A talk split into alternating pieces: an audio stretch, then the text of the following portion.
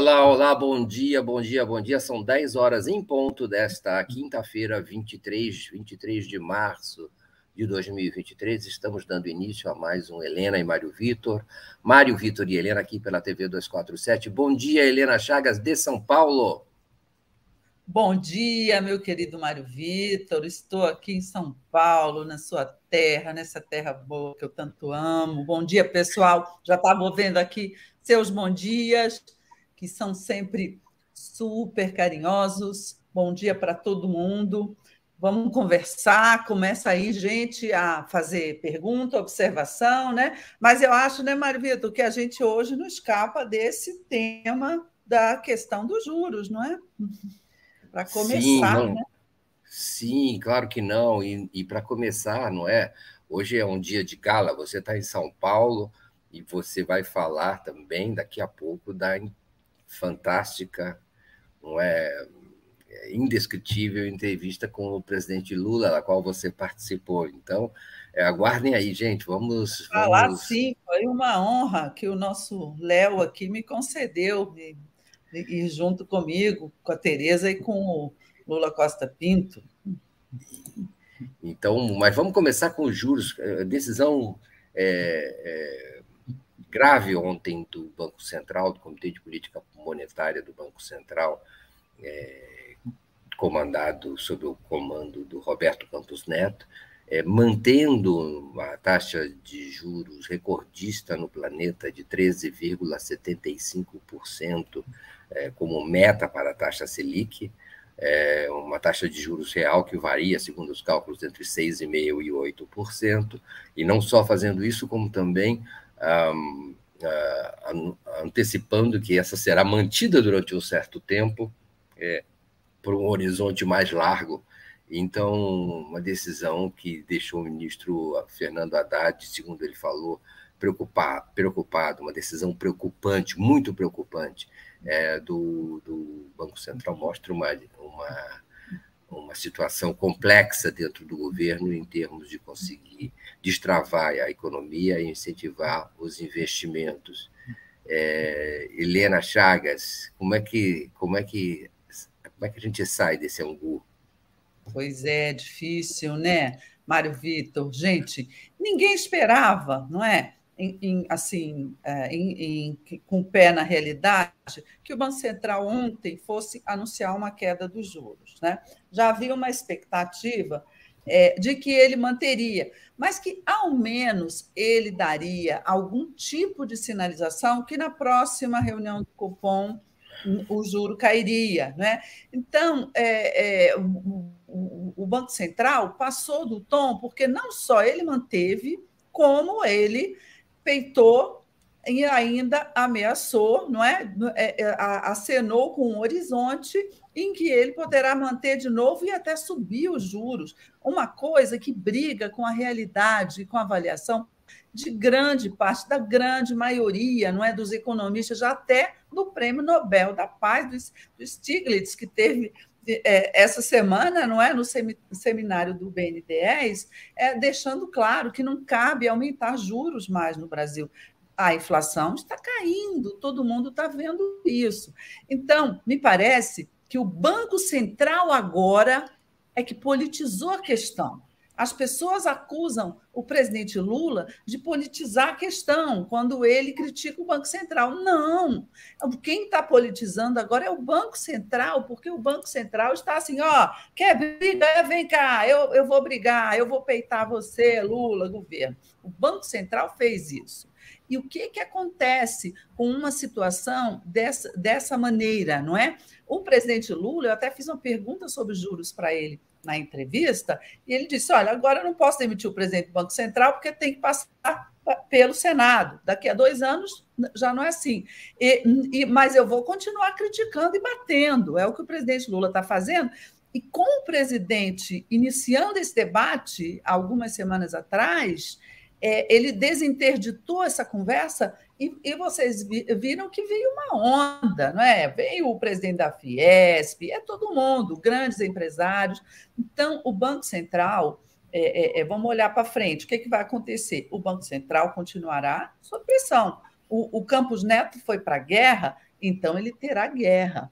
E terá guerra é, é, através dessa pressão. Eu acredito que até o Congresso, boa parte do Congresso que estava ao lado dele, porque o Congresso é de direita, é mercadista, vai começar a se distanciar do Campos Neto. Quem sabe hoje não, mas quem sabe daqui a algum tempo cabe a, alguma decisão ali do Congresso. O que, que acontece? É, é, a independência do Banco Central entra na berlinda, começa, vai começar a ser contestada seriamente. Talvez não um projeto que coloque, é, é, que acabe com a autonomia do Banco Central. Isso o Congresso não aprova de jeito nenhum. Mas quem sabe um projeto, como disse, eu acho que foi o Guido Mantega que falou isso na televisão, um projeto que estabeleça que o mandato do, do, do, presidente do Banco Central coincide com o do presidente da República, é, é, um, é o tipo assim, o, o, presidente da República terá que conviver apenas um ano, talvez, ou seis meses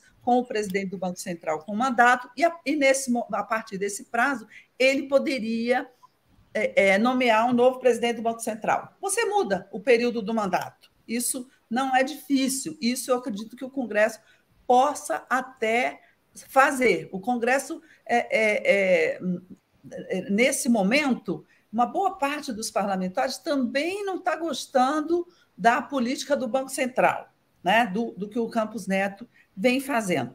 Outra coisa que eu acho que, que, que, o governo poderá fazer, e agora eu acho até que deverá fazer, porque não depende nem do Congresso, é reunir o Conselho Monetário Nacional, que é Fernando Haddad, Simone Tebet e Campos Neto, ou seja, tem ali dois a um, reunir o, o, o CMN e aumentar a meta da inflação, né? Aumentar as metas de inflação. Isso tornará não é, é, é a, a, meta a ser perseguida pelo Banco Central maior, então vai ter que ter uma reviravolta em toda a sua política.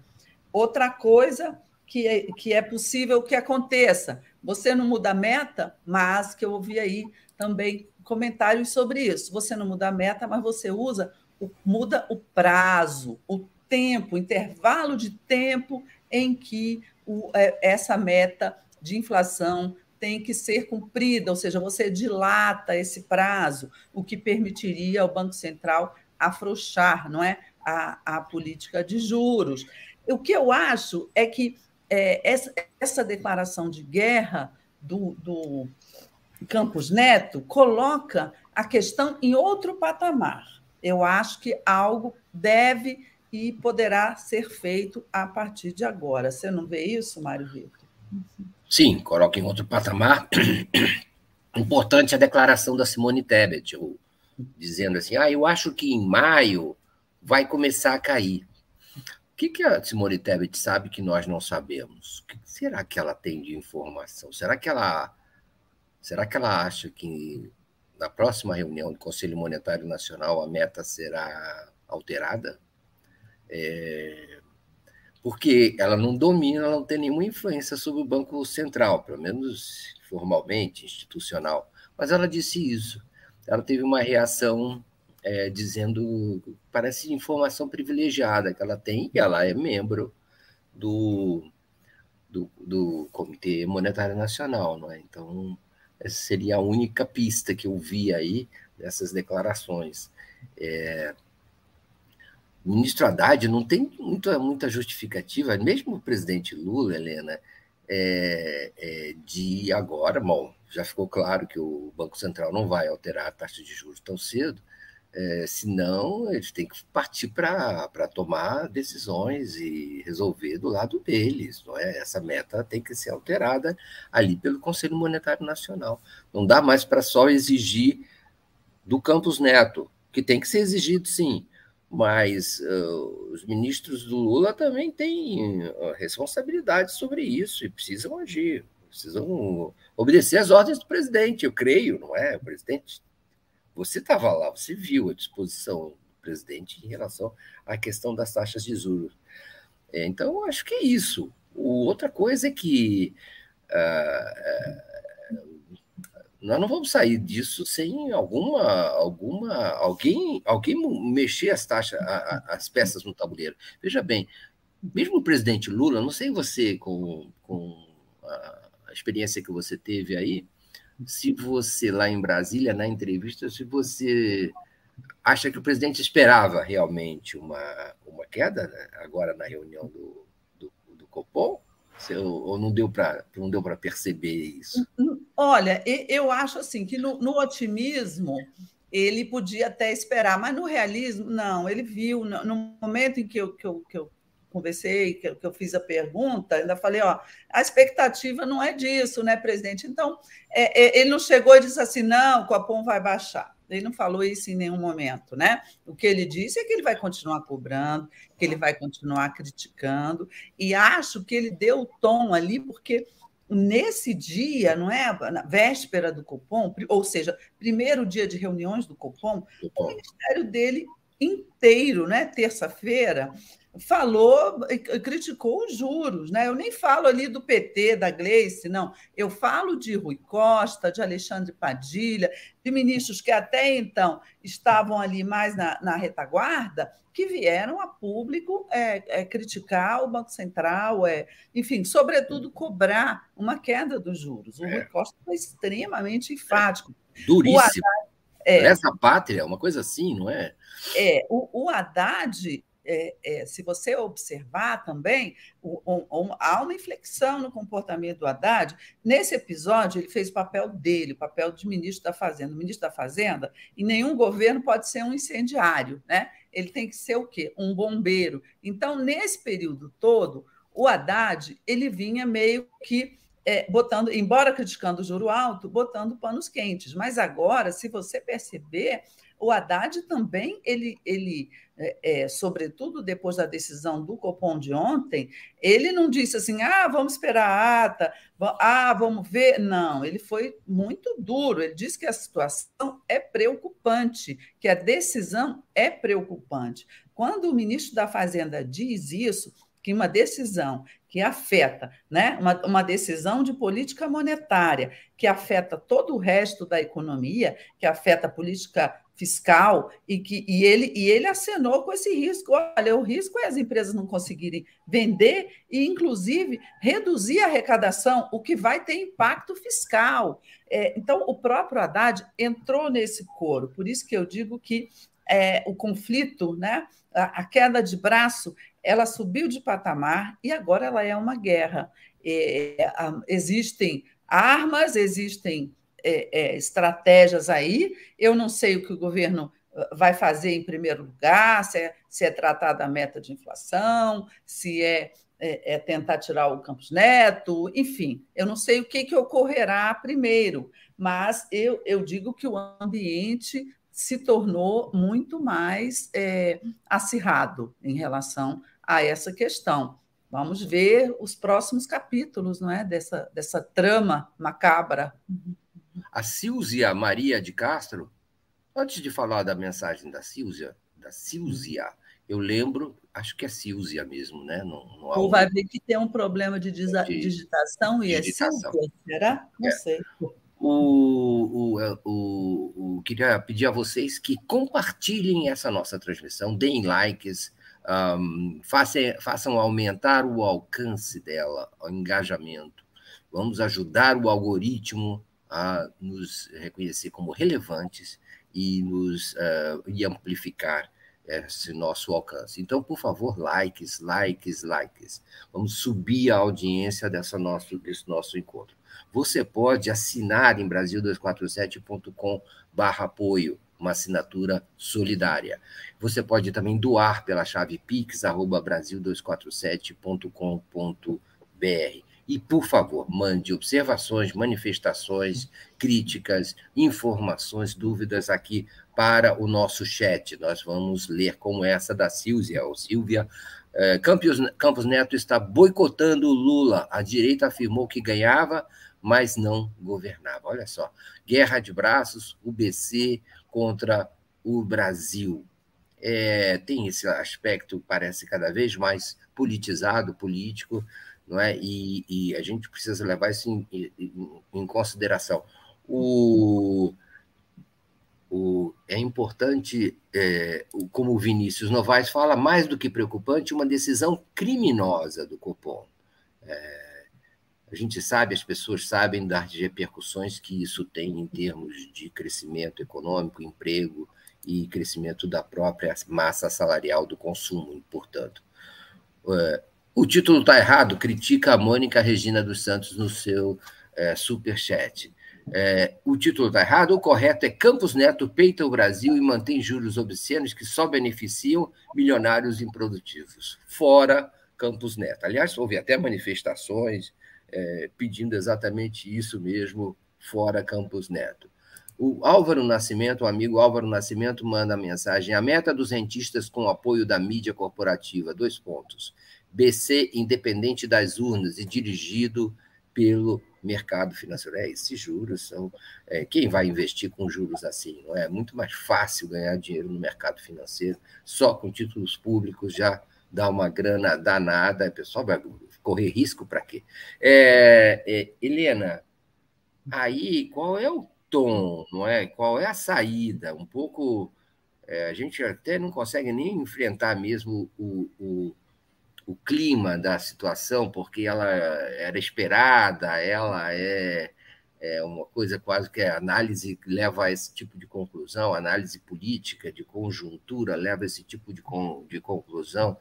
É, o governo tem saída, o governo vai usar o quê para destravar a economia? Não vai fazer nada, o governo vai é, conviver com isso nas críticas e tudo, ou há alguma medida efetiva, tipo usar bancos públicos, BNDES, é, é, de algum jeito, levar algum projeto, por exemplo, para o Congresso Nacional, de algum tipo de projeto emergencial? Há alguma saída ou, ou, ou, vamos ficar na retórica? Não, eu acho que há. Acho que o governo vai fazer tudo que ele puder.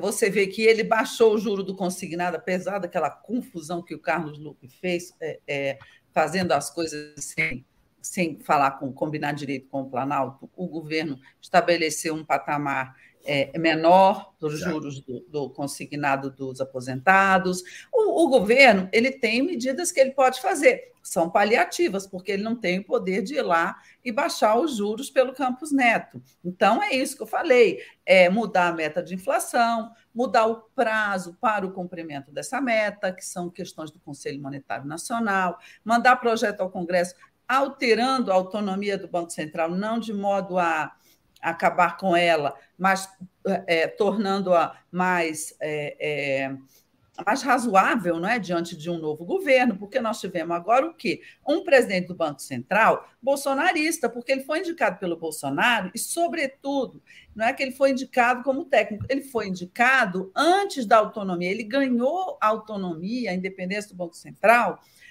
de presente do governo Bolsonaro. Então, a, a primeira lealdade dele é ao Bolsonaro. Não estou dizendo que ele está sendo bolsonarista é, nesse momento, naquele momento, etc. Mas ele é. É justo que um presidente é, assuma, com um, um, presidente da República assuma com um presidente do Banco Central é, nessa situação, tendo que ficar mais dois anos com esse cara, esse prazo de dois anos não poderia ser diminuído? O mandato do presidente do Banco Central, como eu falei, desencontrar, é, encontrar um pouquinho mais com o do presidente da República. Enfim, há coisas a fazer, sim, medidas que não são é, a mais é, é efetiva, que é mudar os juros, mas que a, podem ajudar. O que eu acho também é que é, é, o, o, houve uma quebra na hegemonia desse discurso é, que o banco, de que o Banco Central está sempre certo. Ainda que a mídia seja é, umbilicalmente ligada ao mercado, inclusive o, o, banco, muitos bancos são donos de, de veículos da, da imprensa, ainda assim você vê que a própria mídia mainstream está abrindo espaço a vozes é, discordantes, está abrindo espaço aos argumentos é, é, é, pela queda dos juros, está sentindo na carne, porque você tem uma, uma, ampla parte da economia, os empresários, o presidente da Fiesp, o Josué Gomes falou por eles, você tem é, o pessoal do setor varejista, você tem ali uma, um, um, problema de crédito, né? uma, quase uma crise de crédito depois do, do problema das americanas. Então, o ambiente, o que eu digo é isso, o ambiente é, econômico não é mais aquele diante do iníciozinho do governo, que era assim, todos fechados com o mercado e acabou. Não, na, na, mídia você vê já espaço para outras vozes. Eu estava assistindo agora a Globo News, quem estava lá? Guido Mantega, dando a sua posição. Ontem eu estava assistindo. É, Guido, o Guido. Ontem eu estava assistindo à tarde também tive o prazer de ver quem ali? Nosso querido professor Luiz Gonzaga Beluso também, junto com o Gustavo Loyola, ex-presidente do Banco Central, que tem uma, uma posição completamente a favor do mercado e do Banco Central. Então, o que eu, o que eu noto é que o, o Lula desinterditou esse debate, boa parte do próprio establishment, né? É, é, político e econômico começa a achar que os juros têm que baixar, começa a ficar bastante é, irritado com isso, e esse espaço está sendo aberto né, no debate, inclusive lá da mídia tradicional. Eu acho que isso faz alguma diferença. Não me espantarei se em maio, como disse lá Simone Tebet, é, não sei se ela tinha uma informação, mas acho que ela poderia ter um, também uma percepção desse ambiente. A Simone não é do PT, a Simone não é de esquerda, não é? Ela é uma política de centro, ela circula em vários ambientes e ela meio que cravou que em maio é o, o Banco Central pode baixar os juros. Então, é, é, eu achei interessante também isso aí que você mencionou. Vamos, vamos é, aguardar, mas eu acho que ainda vem muito barulho por aí em torno desse assunto, com razão, né? Com razão, porque quem entende de, de economia, e não é o meu caso, é, acha, inclusive comentaristas, colunistas, que são considerados até é, é, conservadores, mais assim, é, ao centro, mais ortodoxos, estão dizendo, não, o juro já passou do, do, do tempo de baixar. O, o, interessante também, um outro detalhe de uma declaração do do ministro Fernando Haddad, que dizia o seguinte, na reação lá, quando ele, depois que ele falou que era preocupante, muito preocupante a decisão do Comitê de Política Monetária, ele disse também, não, porque os últimos dados da, da execução financeira do governo, nós temos percebido que a arrecadação vai muito bem, e, e, que eh, nós temos uma situação fiscal consolidada e confortável, cada vez mais confortável. Veja bem que é, a situação, não há justificativa para a manutenção desse, dessa, vamos dizer assim, dessa política monetária tão não é, estrita, tão apertada, tão rigorosa para um país, porque as contas públicas vão bem vão bem. Já as contas públicas do início do governo Lula vão bem. Ou seja, toda uma justificativa que havia anteriormente, inclusive das atas do próprio Banco Central, é, segundo as quais havia dúvidas em relação à política fiscal, é, se não se confirmam pelos dados é, da, das contas, efetivamente observados já em eu não sei se é janeiro e fevereiro, acho que é pelo menos janeiro, não sei se fevereiro já está fechado também.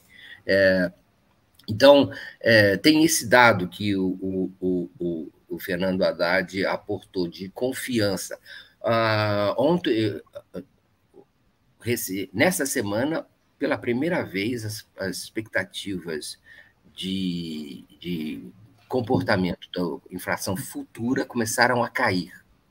É, então, mesmo os agentes, chamados agentes econômicos, mesmo o mercado já projeta inflação cai, caindo é, é, ao longo do período, num, num, num, prazo médio, digamos assim.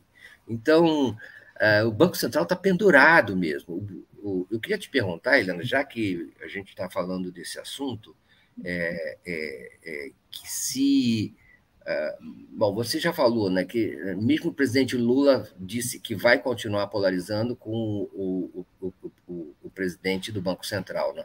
É, há uma pressão, eu não sei até que ponto o, o, presidente do Banco Central resiste a esse tipo de coisa, né? fica difícil é, superar esse impasse, não é que essa espécie de um, uma espécie de arma que foi colocada de, de uma bomba de efeito retardado que Bolsonaro deixou para, uh, uh, para o governo Lula.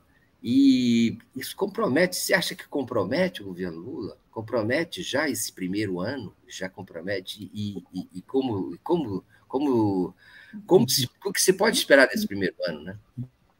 Compromete o crescimento, sim, não é? A gente já tem uma expectativa de crescimento que não é boa, mais baixa, e eu acho que isso é que está na origem é, da irritação do Lula, do governo, né? É claro que manter esse patamar de juros compromete, evidente que compromete. Você vai para o, o, o capital, fica ali é, rendendo e não vai gerar empregos, não é? Não vai gerar desenvolvimento, que é justamente o que o governo Lula quer. Ele tem ferramentas é, é, indutoras de crescimento, ele tem, ele tem os bancos públicos, ele tem toma medidas como aumentar o salário mínimo, aumentou o Bolsa Família, tudo isso gera é, recursos, arrecadação, pode aumentar o consumo, mas é evidente que o juro estratosférico de 13,75% é um enorme obstáculo ao crescimento do país. E você tem aí um homem, quer dizer, a gente fala no, no Campos Neto, mas a gente tem que ver que ele é a atual diretoria do Banco Central, né? Dele. Essa decisão ontem foi unanimidade. É, por mais que seja ele, claro, ele tem o controle da diretoria do Banco Central e ele se protege com o mandato que ele tem. E, e existe uma situação em que um Congresso conservador, é, um Senado conservador, dificilmente bancaria a demissão do Banco Central. Eu acho que o presidente Lula, ele não disse isso na entrevista, porque é, é, ele, ele é muito realista, é, mas eu acho que em algum momento ele deve ter pensado em pedir a demissão do Campos Neto. Mas ele viu e ele falou até na entrevista: olha, tem que aprovar no Senado, tem que aprovar. Um 41, acho que teve até um comentário é, é, sobre isso aqui agora, tem que a, a, demissão do presidente do Banco Central tem que ser aprovada por 41 senadores. E isso hoje em dia não está fácil, porque a, a, maioria do governo é, não é sólida, é, é fluida. Você tem uma maioria de centro-direita no Congresso, e, e, e comprar essa briga é, em vez de comprar outras, não é? Como aprovar a âncora, aprovar, a reforma tributária, aprovar medidas provisórias, quer dizer, tem, tem um enorme é, é, é, conjunto de medidas que precisam ser aprovadas e que o governo tem que trabalhar por elas. Ele agora colocar a demissão do presidente do Banco Central na mesa e, e e, e, ter isso como prioridade, porque não poderia deixar de ser, no momento que o presidente tomasse uma atitude dessas, no dia seguinte ele tinha que começar a tentar aprovar, é, não é, é extremamente contraproducente. Né? Assim como essa discussão dos juros, minha gente. Se o Banco Central tivesse baixado, ainda que pouquinho, ainda que gradualmente, a gente sabe que não vai baixar de 3,75 para para 8, entendeu? É, não, não há possibilidade disso acontecer, vai baixando aos poucos, é, mas isso tira do caminho um, esse, essa questão. A gente tá, o país está parado, o país, ou, ou, pelo menos o debate político nacional está parado em torno disso, né? Tanto quanto a economia fica parada com os juros altos. O, o ideal era resolver essa questão, tirar isso da frente e trabalhar, né? Vamos aprovar então a âncora fiscal, que agora ficou para é, depois da volta do presidente à China. Vamos entrar nessa âncora fiscal. entrevista à TV 247. Eu vou Hã? falar dos furos dessa entrevista, que vou te perguntar sobre isso, mas eu queria te perguntar ainda nesse ponto. Na entrevista, é, você sentiu uma, uma urgência especial do presidente em relação à questão do crescimento econômico e do mandato dele, eu acho que ele até se mencionou isso, né? Que é curto. De repente fica, parece curto, o tempo está passando rápido. É, conta um pouco. O tempo todo, né? O que a gente sente é, é, ele diz que o tempo está passando rápido, o mandato, por quê? Porque ele tem experiência, ele já teve dois mandatos, ele sabe como é estar ali.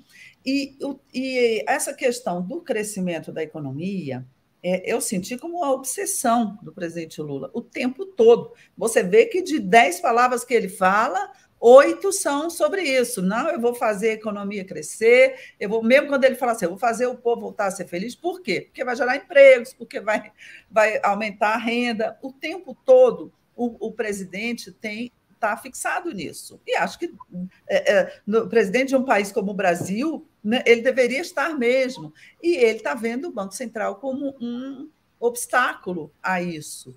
É, é você vê essa, é, essa pressa do presidente, você vê que ele, inclusive, mesmo é, antes não é, de começar ah, os trabalhos ali, ali do Congresso, legislativos, que vai, vai tomar medidas que são importantes, mesmo antes disso, ele já tomou várias é, medidas, ele, ele relançou vários programas que têm como objetivo melhorar a, a renda das pessoas e, e, e, fazer a roda da economia voltar a girar. É o, é, o, é o novo Bolsa Família, que tem mais recursos, é o Minha Casa Minha Vida, que vai destravar obras não é, de, de, de construção civil, é o aumento do salário mínimo, que ainda é pequeno, mas melhora o, o, é real, né? melhora um pouco o poder aquisitivo das pessoas. O Lula tem pressa, eu até já escrevi isso num artigo. Ele tem muita pressa, porque ele sabe que o tempo passa e, e também porque ele tem que engrenar nesse início de governo, não é? Eu acho que ele tem que engrenar um clima de crescimento. Crescimento também ele é decorrente de um, um clima de, de é, uma certa é, animação da economia. Né? O, o, as pessoas compram mais, as pessoas têm mais renda, os empresários investem mais, não é? geram mais empregos. Agora, como? Se, com, com juros de, de, de, nesse patamar de 13,75%. Né? Isso é muito difícil. Então, eu senti o, o Lula focado na entrevista o tempo todo nessa questão. Ele, ele falou de Banco Central, ele falou de âncora, mas tudo, em todos os momentos, o que permeou né, o, o, o pensamento dele, o discurso dele, é a recuperação do crescimento da economia. Engraçado, porque um, um presidente, você já também já administrou uma importante é, área do governo federal, e está sempre focado no futuro também, né? Ah, qual o tempo que eu tenho para fazer isso? Qual é o espaço? Ele já está vendo. Acabou o primeiro ano. Não sei se acabou. Ele vai fazer coisas, ele vai dar um jeito, ele vai mover, mover, mover céus e terras, mas ele precisa, ele já está olhando isso, ele fala, ele externa isso para nós e, e, e passou o primeiro ano, aí vem eleição municipal, sabe? Depois tem o terceiro, o quarto, o quarto já está totalmente tomado pela eleição presidencial. Tem um ciclo aí que é mais ou menos uma janela, ou você aproveita ou você não aproveita.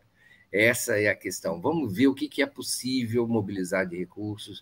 O presidente certamente está pensando nisso, não só são recursos, são projetos, são iniciativas. É, houve até uma pergunta aqui se é possível ter uma MP determinando, uma medida provisória da presidência da República determinando que os juros têm que baixar. É uma interessante, uma interessante contribuição essa, sem dúvida, não é? Por que não? Porque o presidente da República não pode sobrestar a decisão do Comitê de Política Monetária do Banco Central. Certamente isso não é possível mas é, são considerações interessantes. Até onde vai esse conflito? Às vezes os conflitos têm que ser instaurados, por exemplo, como esse que está acontecendo entre o Senado e a Câmara agora. Mas falando sobre âncora fiscal, aí vamos na entrevista, não é, é, é Helena? Ela teve já esse furo logo de cara. O presidente anunciou durante a entrevista uma outra, uma virada na, na, na, na questão é, do anúncio da nova regra arcabouço né, fiscal que seria anunciado e não vai, vai ser anunciado agora, ficou para abril, é, segundo consta, depois da viagem à China. Foi logo uma uh, manchete de todos os veículos no Brasil, imediatamente, manchete imediata, e foi anunciada durante a entrevista para vocês lá. É, é, isso já, dá, já está dando margem para inúmeras análises e considerações.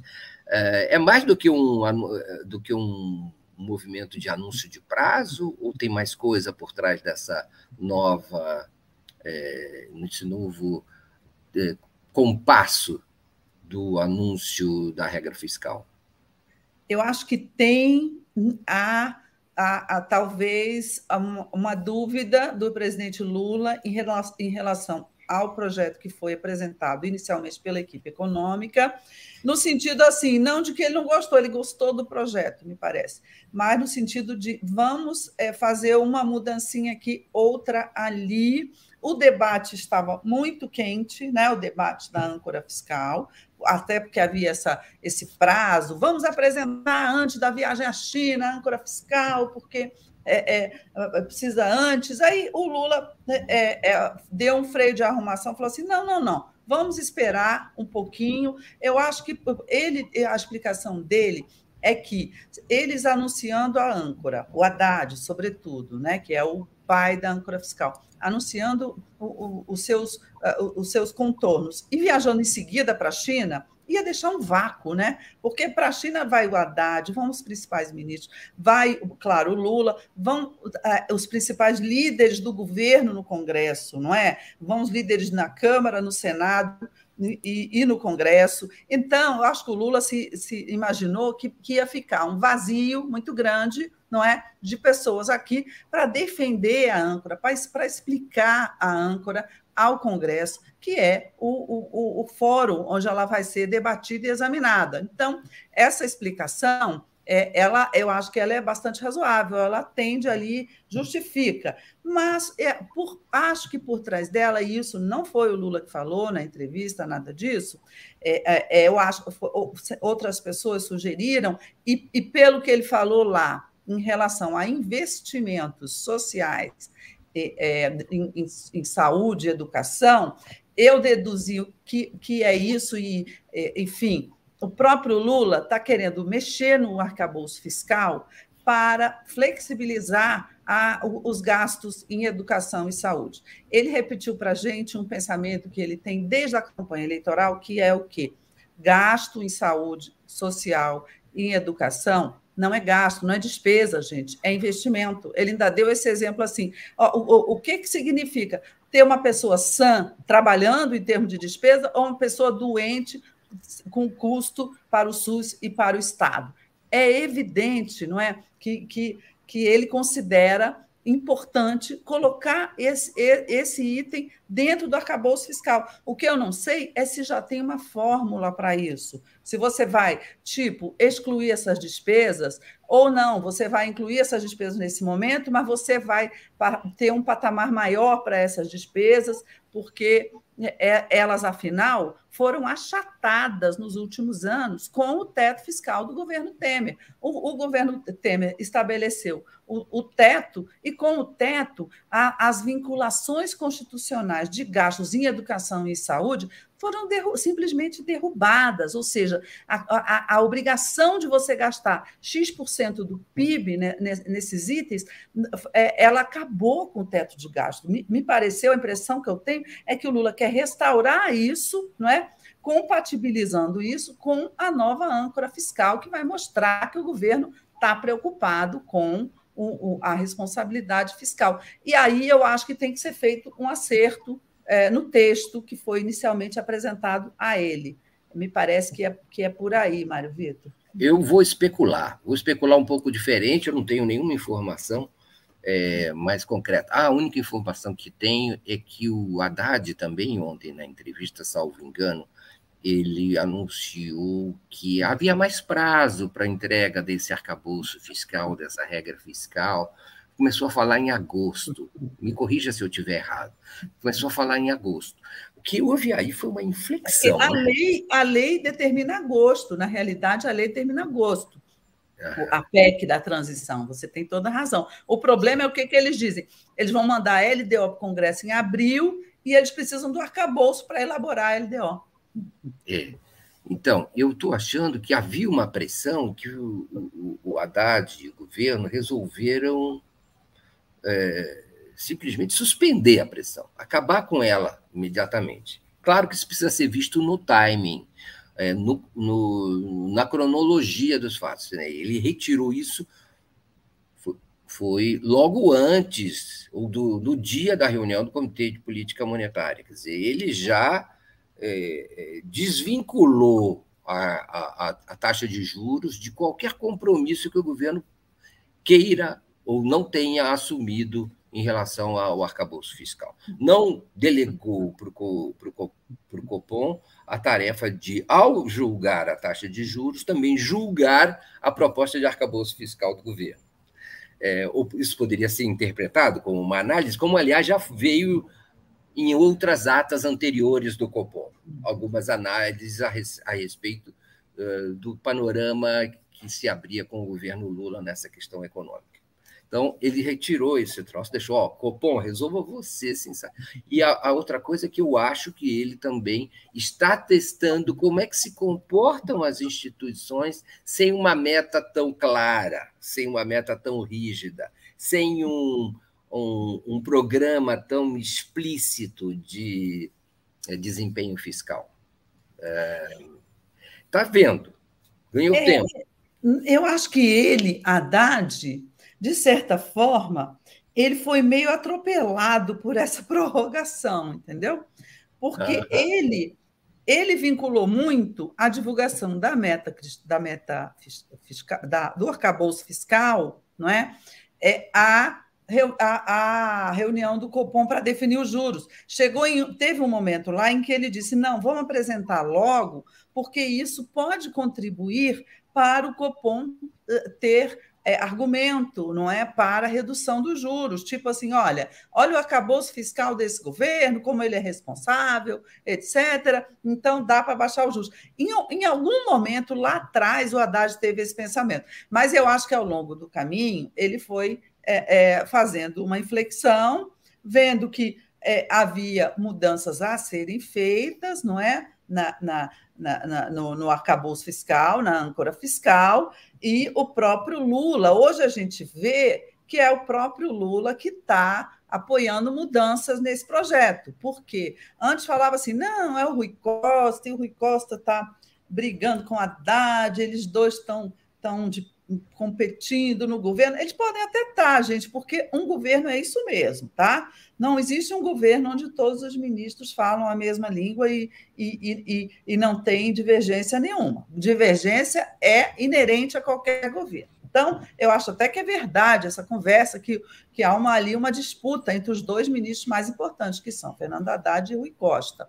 Ocorre, mas isso não tem nada a ver com a decisão do presidente da República em relação à âncora fiscal, é, e, e, e, com o posicionamento, esse sim é unânime, é uníssono do governo contra o, o, a manutenção desses juros estratosféricos. Isso aí une o governo né? e, e ainda outros setores. Agora vamos falar, então, é, é, de, da entrevista e do. Bom, a entrevista teve vários furos, e um outro furo dela foi a, a expressão usada pelo presidente da República em relação ah, lá, na, lá na, no cárcere de Curitiba, quando visitado por procuradores, é, provavelmente procuradores da Lava Jato, né, ou, ou envolvidos com a, com a, Lava Jato, não é Helena Chagas. Ah, o, o, presidente Lula dizia que não estava bem, só estaria bem quando se é, quando, quando foder esse é, esse, é. Muro, esse muro e estou aqui para me vingar, alguma coisa assim não é? Então, essa expressão gerou polêmica, gerou dúvidas, gerou revolta e vitimizações gerais. até o Lula pediu, e é importante dizer isso, quer dizer, isso foi feito lá, lá naquele contexto, né? Isso ele falou lá naquele contexto. Então, o Lula logo pediu, no meio dos sorrisos ali, não é? Da descontração e do desabafo, impressionante a situação emocional da entrevista, é um caso à parte.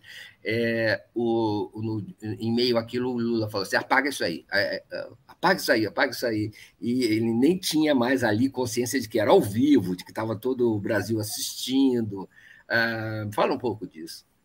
É, não era pagável, né? Porque ele estava ao vivo, mas ele sabia que ele estava ao vivo. Muita gente falou assim: ah, o presidente sabia, vocês enganaram. Não, é, foi combinado, ele sabia, e ele sabia, e ele estava assim, extremamente à vontade, sabe? Ele estava conversando com muita naturalidade, e aí, e aí, fizeram um grande drama por causa desse palavrão. Ele poderia ter dito ferrar, entendeu? Mas o, o que, que é o contexto disso? É o desabafo, é exatamente isso que você falou. Ele, ele se emocionou, é, é, isso foi dito no momento de, de maior emoção da entrevista, né? Em que ele lembrou um momento, momentos da cadeia, em que aí ele falou assim: eu me deitava, olhava para o teto, não é? Aí ele começou a, a, chorar, a ter lágrimas, e aí ele contando as conversas dele com as pessoas que iam, procuradores que iam visitá-lo na cadeia, não é? Visitá-lo e, e, e oferecer maneiras de, ah, o senhor não quer sair com tornozeleira, negociar isso, negociar domiciliar, ele teria conseguido, né? E ele contando, não, mas eu não quis, eu não quis, eu falei assim, eu vou ficar aqui até eles reconhecerem a, a a injustiça, né? E aí que ele falou assim: olha, eu, eu até ferrar com o Moro, eu estou usando outra palavra, mas é isso, entendeu? É, ele falou nesse contexto, não se justifica de maneira alguma a, o, o, drama que muita gente tem feito, olha e tal, é o Lula vingativo e tal. Não, o Lula estava contando um episódio, não é, da, do, da, dele na, injustamente preso dos, dos 580 dias em que ele passou encarcerado, né, mostrando que ele não queria subterfúgio para sair. Ele falou assim: eu não vou sair de tornozeleira, eu não sou pombo para ficar com, com tornozeleira, nada disso, entendeu? Então, foi num momento ali de emoção e de naturalidade, não teve, não, não teve nenhum problema. É, é, não, não foi uma ameaça, não foi um, um momento ressentido, ao contrário, o tempo todo ele estava muito leve, sabe? Ele não, não passou ressentimento, não passou sede de vingança. E, né, Mário Vitor, se a gente juntar isso com o que ocorreu logo no dia seguinte, não é? Que foi aquela operação contra integrantes do PCC que estavam planejando é, é, matar, sequestrar autoridades, e ali aparecia o nome do Sérgio Moro como o principal nome, mas hoje a gente sabe que também o nosso vice-geral do Alckmin estava também no alvo, o procurador lá de São Paulo, enfim, que tinha várias pessoas que parece que estavam no alvo. Se a gente observar isso, é, é, cotejar isso com a, a, declaração do presidente, a gente vê que realmente foi uma, um, um, um, desabafo num contexto. Por quê? O, que, o que é o fato concreto? O governo do presidente Lula está desbaratando uma quadrilha do PCC que ameaçava matar, não é, sequestrar o Sérgio Moro, minha gente. Então, é, é, isso, na minha opinião, isso é ser republicano, isso é ser altamente é, democrático. Você, ele está governando para todos. Os recursos do Estado brasileiro estão a serviço de todos. Os serviços de segurança são para todos os brasileiros, inclusive para o Sérgio Moro no governo Lula. Eu acho que isso é muito importante ressaltar isso, você não acha, Mário Vitor? O, o, sim, e então toda essa farsa se desmonta, né, que se tentou montar. Agora eu queria voltar para a entrevista. O Lula chorou, Helena. Fala um pouco disso, desse momento. Você já mencionou isso ainda há pouco, é, mas é, é, eu nunca fui preso, quer dizer, eu fui detido lá quando era bem jovem, numa coisa política em Belo Horizonte, mas foi assim 24 horas. É, coisa de manifestação, de reunião de estudantes. Agora, o presidente Lula passou 580 dias no cárcere e isso continua com ele, Helena, de algum jeito. Isso apareceu na entrevista. Você não, não te parece que ele que Lula é esse de, do cárcere e o que, que, que as duas situações têm a ver o choro que ficou impressionante. E, quer dizer, ele fraquejou ali, né? ele caiu, ele não conseguiu conter. E ali a, a resposta a, a, aos procuradores que ele revelou também, é, ineditamente, é, naquela entrevista. Que Lula é esse, Helena, te pareceu? Quem é? É uma outra pessoa? É, é não liga muito para o que fala, porque já chegou aonde tinha que chegar. Que, que, que pessoa é essa?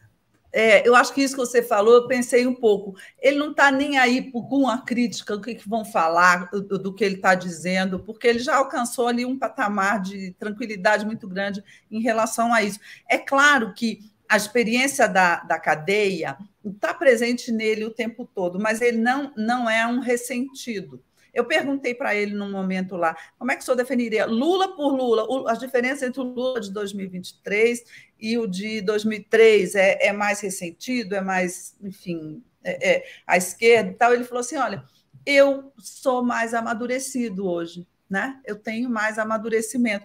Então, eu acho que é, é, é essa postura dele é um pouco assim, entendeu? Olha, eu, eu falo o que eu quero e né, não estou nem aí. É, é, eu acho que é muito isso de, de é, se, se, se, ter uma independência assim emocional né, dessa de, de, todas essas questões. Agora ele, você, é, eu, eu falei aqui né, em ser republicano essa questão aí da investigação ao PCC, é, é, que estava tendo o Moro como alvo, mas lá na entrevista teve dois momentos em que eu achei que ele foi altamente republicano.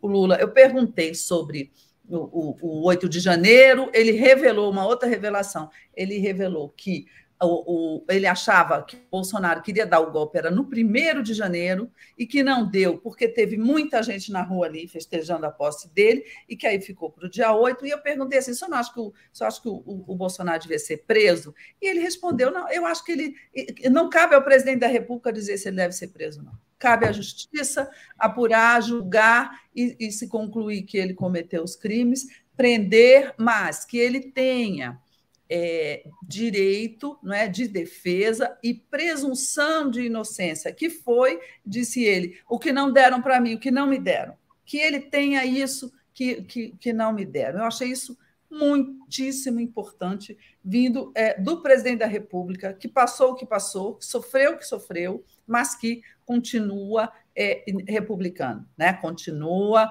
fiel às instituições da democracia. Isso é, isso é a prova de que é, não temos golpe com Lula, não é? Isso é a segurança institucional que o Brasil precisa ter. Eu acho que ele deu isso. Outro, o outro momento em que, ele, em que eu também achei isso nele, a coisa republicana, foi quando ele falou dos militares, das Forças Armadas. Ele, ele é, falou da reaproximação que está ocorrendo, que ele foi até almoçar lá na Marinha, que ele vai ter outros encontros, que, que a exigência dele é para o ministro, para os comandantes, despolitização, defender o projeto que proíbe os militares de entrarem na política e continuarem na ativa, que eles têm que ir para a reserva, inclusive quando ocuparem cargos no governo. O, o, ele falou disso tudo, e aí depois ele falou assim: olha, das Forças Armadas, eu não quero que gostem de mim, eu não estou querendo namorar com elas, casar com elas, uma coisa assim, casar com os militares, eu não quero que, que gostem de mim, não precisa ter votado em mim, basta cumprir a Constituição e o seu papel constitucional que está escrito ali. Eu achei também isso perfeito, né? Um presidente dentro dos limites da Constituição, é, é republicano. É muito, é muito bom ouvir isso. O Giovanni Andrade faz uma pergunta, uma observação que tem a ver com essa nossa conversa. Essa conversa de Lula, paz e amor, não funciona. Bolsonaro governou no grito, até as instituições temiam. Tem um pouco do Lula é, experiente também nesse sentido, né? Ele não é que ele fale as coisas que o Bolsonaro fala, mas ele ah, fala. É. Giovanni, ele... Bolsonaro governou no grito, até as instituições temiam. Você está querendo dizer que isso é, seria o certo e que a conversa de Lula, paz e amor não funciona? Eu, eu, eu não entendi bem a sua observação, mas Bolsonaro governou no grito, Bolsonaro tentou dar golpe nas instituições e Bolsonaro não se elegeu. E Bolsonaro provavelmente não se reelegerá, não se reelegeu, não se reelegerá nunca mais, porque vai ficar inelegível, porque vai ser condenado numa sequência de processos por crimes que ele cometeu. Então, eu acho que o exemplo do Bolsonaro é o exemplo, é o anti-exemplo para o Brasil.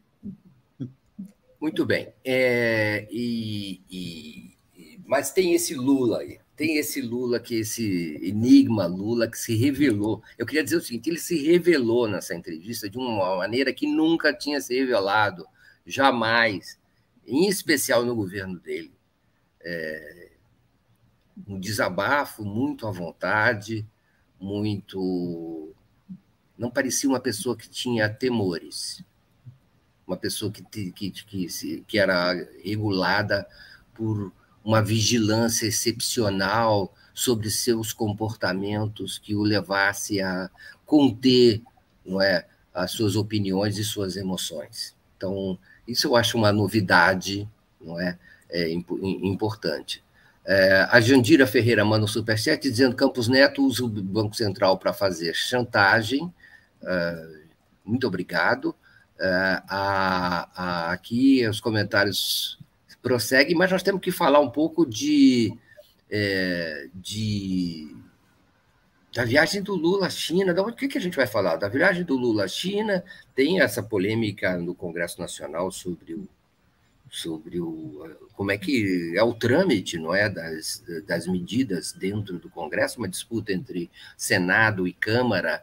É, nós temos quatro minutos, Helena Chagas.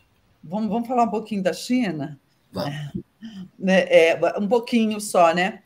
É, eu, muita gente está comparando né, a viagem rápida, o bate-volta que o Lula fez ali nos Estados Unidos, sem comitiva, sem nada, com o Biden, a viagem à China, é, que ele está levando uma imensa comitiva, inclusive de empresários, não é?